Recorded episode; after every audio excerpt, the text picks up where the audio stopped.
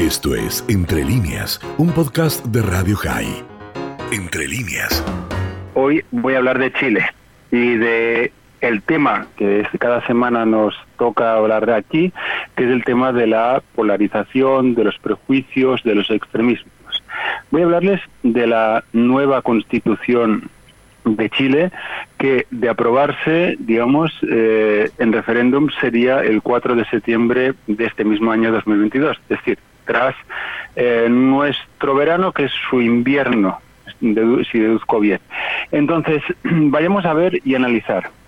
Eh, recordemos un poco para hacer memoria, digamos que ya hace muchas décadas atrás, el dictador Pinochet vamos a decirlo así, formuló o, o entregó, digamos, una constitución que en Chile fue aprobada internamente, nunca, nunca popularmente por los ciudadanos en 1980.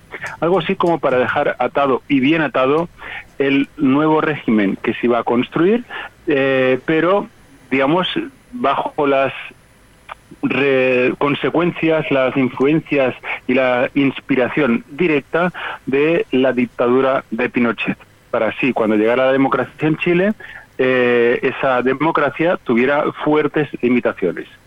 A pesar de esa constitución cuyo origen, digamos, era ilegítimo, eh, hubo dos reformas unos consideran que sustanciales, otras, otros consideran que solamente parciales, de 1989 y el año 2005. Sobre todo fue más sustancial la del año 2005. Pero a pesar de todo esto, digamos, la sociedad chilena hace apenas unos meses eh, y mm, puso en cuestión ya parecía de forma definitiva esa constitución y bajo el actual o el actual sistema político democrático, eh, Chile, digamos, eligió lo que han llamado pues los 155, que son las 155 personas que compusieron la, la convención constituyente. Convención constituyente que debía elaborar el proyecto de constitución nueva chilena, que se reunió en primer lugar el 16 de mayo del 2021, es decir, el año pasado, hace apenas un año y pocas semanas más. Pues bien, ya se ha entregado esa propuesta de nueva constitución, ya, digamos, eh, se puede, digamos, está eh, como, como tal, digamos, entregada a las instituciones y tras el invierno chileno o el verano, digamos, aquí europeo, pues el 4 de septiembre de este mismo año, los chilenos y las chilenas decidirán si apruebo o rechazo dicha constitución. Hasta la fecha, las encuestas dicen que habría un amplio rechazo. Y vamos a reflexionar sobre esto. ¿Cómo puede ser que hace apenas un año y pico hubiera un amplio rechazo a la Constitución de 1980 a pesar de sus reformas y hubiera un deseo de transformación de la sociedad y política a su vez muy fuerte y ahora si las encuestas lo que pronostican se cumple, resulta que habrá un rechazo a la nueva constitución, con lo cual se mantendrá la misma constitución de Pinochet de 1980 a pesar de los cambios democráticos del año 89 y 2005. Bien, solo hay una manera de entender esto. Algo que me preocupa mucho de las sociedades en general, pero cada vez que hablo, pienso o incluso piso suelo de América Latina, me preocupa todavía más. América Latina, la inmensa mayoría de países, excepto quizás, quizás Costa Rica, Uruguay y algún otro, los países de América Latina están tallados desde hace muchas décadas bajo el corte de la polarización, bajo el corte de que o estás conmigo o estás en contra mío, o yo tengo la razón y yo soy tan bueno que quiero que tú también tengas mi razón. Y eso que pasa en todos los países y todas las sociedades. Y de hecho esta es la razón de que los partidos políticos existan en democracia. Esto que de entrada es bueno en dosis bajas, Esto se convierte en un elemento fuertemente negativo cuando hay altas dosis. Lo vamos a explicar con un símil médico. Las vacunas, eh, y ahora todo el mundo sabe ya un poquito de vacunas, sobre todo si nunca lo vacunaron, eh, más allá de las vacunas infantiles, pues por la vacuna de la COVID, sabemos que la vacuna lo que hace es transferirte componentes de esa enfermedad. Pero en dosis bajas, eso te hace, digamos, inmune o casi inmune o que si tienes la enfermedad te perjudique menos en tu salud. Pero claro, en dosis altas te provoca la propia enfermedad. Pues bien, algo pasa parecido en la política. Cuando hay disputas entre los partidos políticos, cuando hay disparidad, digamos, ideológica, cuando hay un debate sano políticamente, eso es bueno.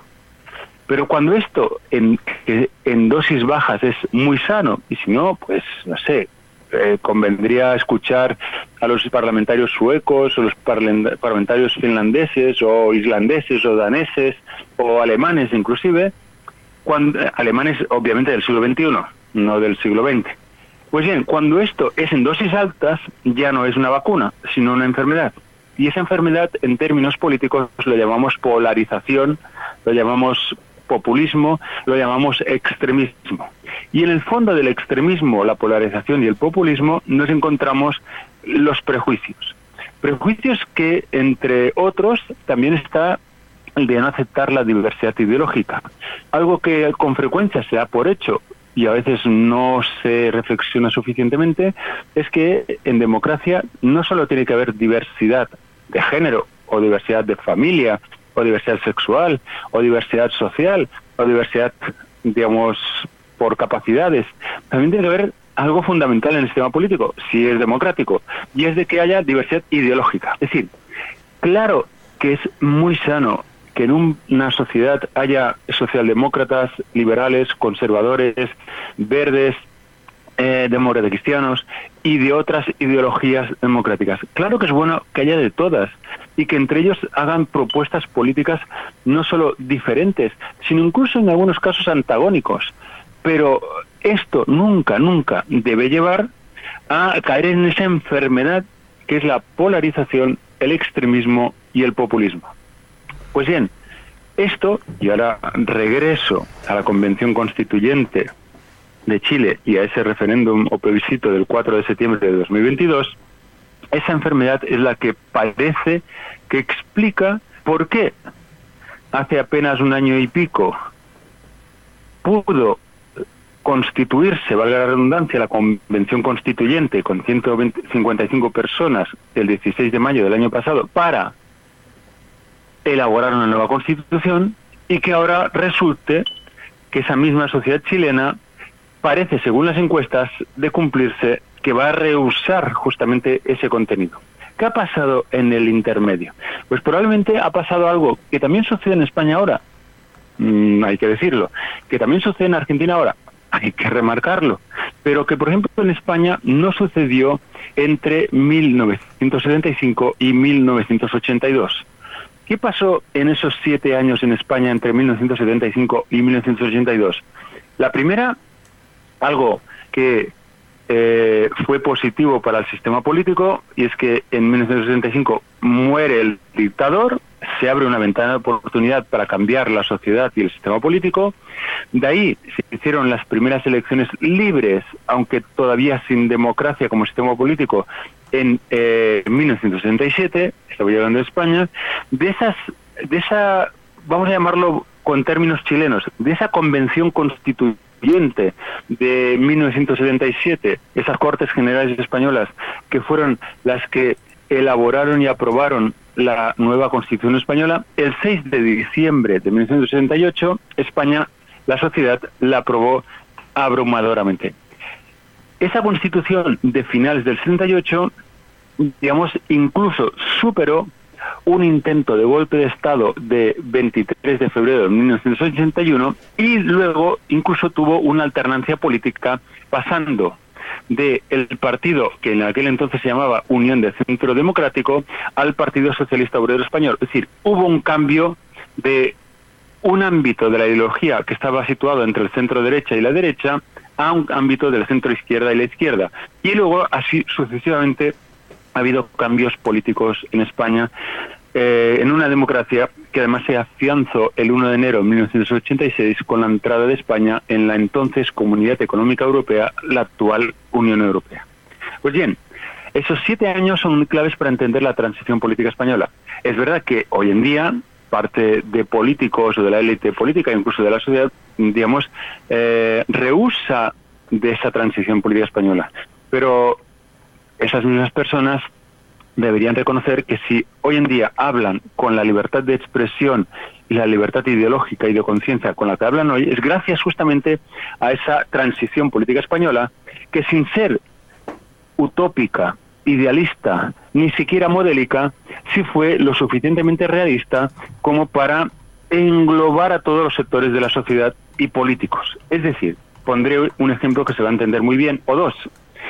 Cuando uno de los personajes claves de lo que fue eh, los padres fundadores del actual Partido Popular, en aquel entonces Alianza Popular, partido que en parte rechazó la Constitución, no hay que olvidarlo, en parte se abstuvo ante la Constitución, pero incluso eh, uno de sus líderes, Fraga Iribarne se llamaba, pues llegó a defender el derecho de huelga. Él, que estaba en contra apenas unos meses antes del derecho de huelga, sorprendió a todos los políticos defendiendo que el derecho de huelga no tuviera prácticamente ninguna limitación. Es decir, desde su postura hoy diríamos no conservadora, sino más que conservadora, eh, defendió un derecho de huelga en un, con una formulación jurídica que uno hubiera creído en los años 70 que solo lo defenderían así comunistas o socialistas.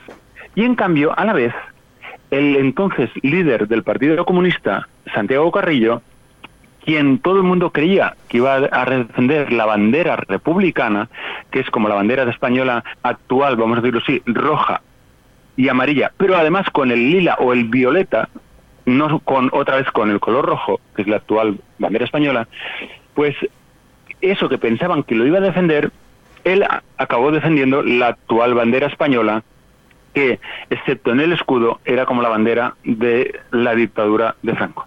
Es decir, de alguien comunista que se esperaban que defendería algo comunista y de alguien conservador que defendería algo conservador, vieron que defendían posturas contrarias incluso a sus posiciones ideológicas.